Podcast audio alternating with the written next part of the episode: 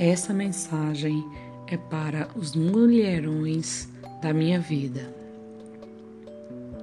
Depois dos 35 anos, a beleza é resultado da simpatia, da elegância, do pensamento, não mais do corpo e dos traços físicos.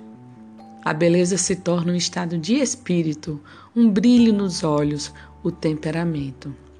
A sensualidade vai decorrer mais da sensibilidade do que da aparência. Uma mulher chata, ela pode ser bonita antes dos 35 anos. Uma mulher burra pode ser bonita antes dos 35 anos.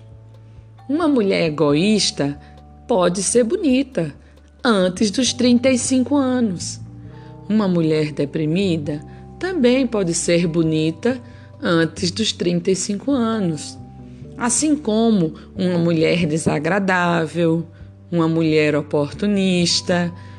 Então, uma mulher covarde, ela também pode ser bonita antes dos 35 anos. Depois, não mais. Depois, acabou a facilidade. Depois, o que ilumina a pele é se ela é amada ou não, se ela ama ou não, se ela é educada ou não, se ela sabe falar ou não.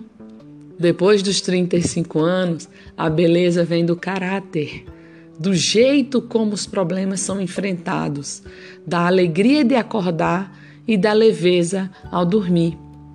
Depois dos 35 anos, a amizade é o creme que tira as rugas.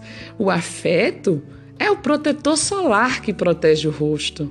A beleza passa a ser linguagem, bom humor. A beleza passa a ser inteligência, gentileza.